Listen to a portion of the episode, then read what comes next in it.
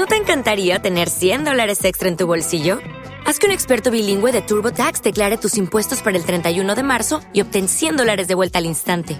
Porque no importa cuáles hayan sido tus logros del año pasado, TurboTax hace que cuenten. Obtén 100 dólares de vuelta y tus impuestos con 100% de precisión, solo con Intuit TurboTax.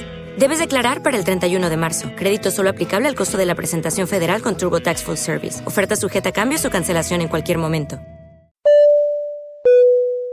Atención pasajeros. Sin pelos en los bits está a punto de comenzar. Pero antes quiero recordaros que pulsando el botón de me gusta y dejándonos un comentario, nos haréis muy felices y mejoraremos la calidad del programa. Así que ponte cómodo, relájate y a disfrutar. ¡Empezamos!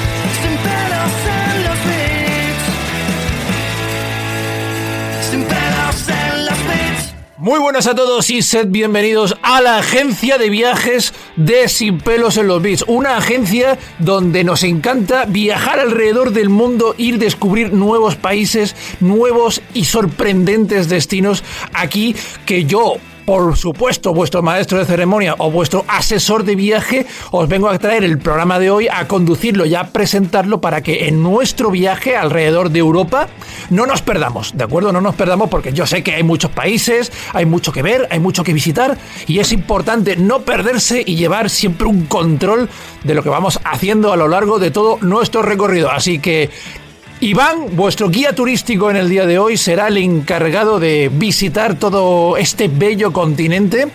Y bueno, se han unido a esta agencia de viajes, o mejor dicho, quieren viajar conmigo alrededor de Europa, dos personas que seguro que nos lo vamos a pasar de puta madre. Guillermo, ¿tienes las maletas preparadas, el neceser y todo lo necesario para nuestro viaje por Europa? Yo soy de última hora de olvidarme cosas y comprar cosas donde vaya, pero sí, yo estoy preparado, que al final lo que hay que tener son ganas y eso sí que lo tengo. Vamos a visitar Europa, la vieja Europa, que igual ya queda poquito para su existencia, pero bueno. Hostia, ¿por qué? ¿Por qué queda poco para su existencia? Porque me estoy poniendo dramático, como hay guerra y eso, pues me estoy poniendo dramático, no por, no por otra cosa. ¿eh? Ah, vale, vale. A mí, a mí mientras siga existiendo el terreno y el territorio donde vivir, me da igual que sea Europa o la madre que lo parió. Mm, bueno, bueno, pero, pero con ganas de conocer Europa y con ganas de, de- de salir del confort de tu casa, bueno, lo tienes todo preparado, ¿no? Has dicho. Bueno, con ganas de viajar mentalmente, digamos, y no te voy a mentir, hay países que de los de la lista que me gustaría ver y otros que me sudan la polla, así que bueno, sí, pero preparado, ilusionado, happy y todo bien, ¿no? Vale, vale. Oh, bueno, bueno. ¿Y, y, y qué es esa cosa que nunca puede faltar en tu maleta cuando te vas de viaje? Pues. Joder, esa pregunta- Pues es que depende de dónde vaya, ¿qué, qué es lo que no puede faltar? Puede faltar de todo, sinceramente puede faltar de todo, me da un poco igual. Que no Ah, puede- te- cepillo de dientes. Ah, vale, bueno, pues ya está. ¿Tú quieres, que diga, tú quieres que diga la droga, pero es que puedo comprar otra. No, no, es que hay quien dice calzoncillos, condones, eh, yo qué sé, ¿sabes? Siempre hay algo. Bueno. pero es que solo puedo comprar otro sitio, tío. Ah, bueno, bueno, pues ya está, pues maravilloso. Para, todo- para ti el cepillo de dientes. Y también tenemos con nosotros a Tony, que también viene preparado para irnos de viaje. Tony, ¿qué tal? ¿Tienes la maleta ya preparada? Yo la maleta preparada, pero también soy como Guillermo y me gusta contribuir con la economía local comprando todo lo que me olvido siempre. Y también decir que al final, porque soy murciano, que murcianos around the world y que para mí ir a Albacete es ya salir al extranjero. Así que estoy flipando hoy. Murcianos por el mundo, ¿no? Como, co- como dice el programa. Bueno, pero ¿y, y para ti qué, qué no puede faltar en tu, en tu maleta? El cargador del móvil. Es un problema personal que tengo desde que tengo móvil, allá por el año 97. Hostia, cojones, pues, pues mira que venden cargadores universales en todas partes. ¿eh? Pero es mi cargador del móvil y es muy importante. Me puedo dejar el móvil y me voy más tranquilo que si me dejo el cargador. Ya está, soy murciano, ¿qué quieres que te diga? Ah, vale, bueno, ya está. Pues Guillermo necesita su, su cepillo de dientes y tú necesitas tu cargador del móvil. Vale, ya está. Uno, uno prevalece la higiene sobre lo que es la tecnología. Vale, me parece bien. Cada uno tiene sus preferencias y sus privilegios. Eh, bien, pues en definitiva, hoy vamos a hablar de juegos desarrollados en Europa, ¿de acuerdo? Los mejores, los mejores títulos desarrollados en Europa, los más, al menos los más relevantes, los que están considerados los videojuegos o sagas de videojuegos más relevantes desarrollados por supuesto, en nuestro continente, en, en, Europa. Y puesto que vamos a hablar, por supuesto, de muchos países y vamos a hablar de muchos videojuegos, nosotros tres, yo creo que es una buena cifra, nosotros tres, para encargarnos del programa de, de hoy, porque hay mucho contenido, ¿de acuerdo? Hay mucho contenido y todo se ha dicho, mucho juego desconocido para mucha gente. Entre ellos, Tony me ha, me ha reconocido que, no, si por podría decir más de la mitad, ¿no? Más de la mitad de, de la lista de hoy no, no tenías ni puta idea, ¿no? De Tony, Mira, no pasa nada, no pasa nada. No, no, la mitad de los juegos no los conozco y la mitad de los países tampoco. Entonces... Bueno, bueno, pues nada, el, el, el, primer paso es reconocerlo, ¿no? Pero bueno, pero no está mal, no está mal saber que, que, muchos de los juegos de los que vamos a hablar en el día de hoy para el gran público son desconocidos, pero a su vez lo hace interesante, ¿no? Ya no solamente por descubrir juegos nuevos, sino también por el hecho de que conocer, porque habrá mucha gente que le pudiera resultar curioso, conocer cuáles son los desarrollos o los juegos más importantes de cada país europeo. Entonces, yo creo que es un programa muy, muy interesante.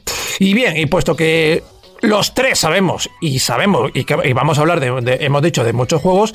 Vamos a empezar con nuestras impresiones iniciales. Guillermo tú qué esperas del programa de hoy sabiendo que ya sabes de lo que vamos a hablar.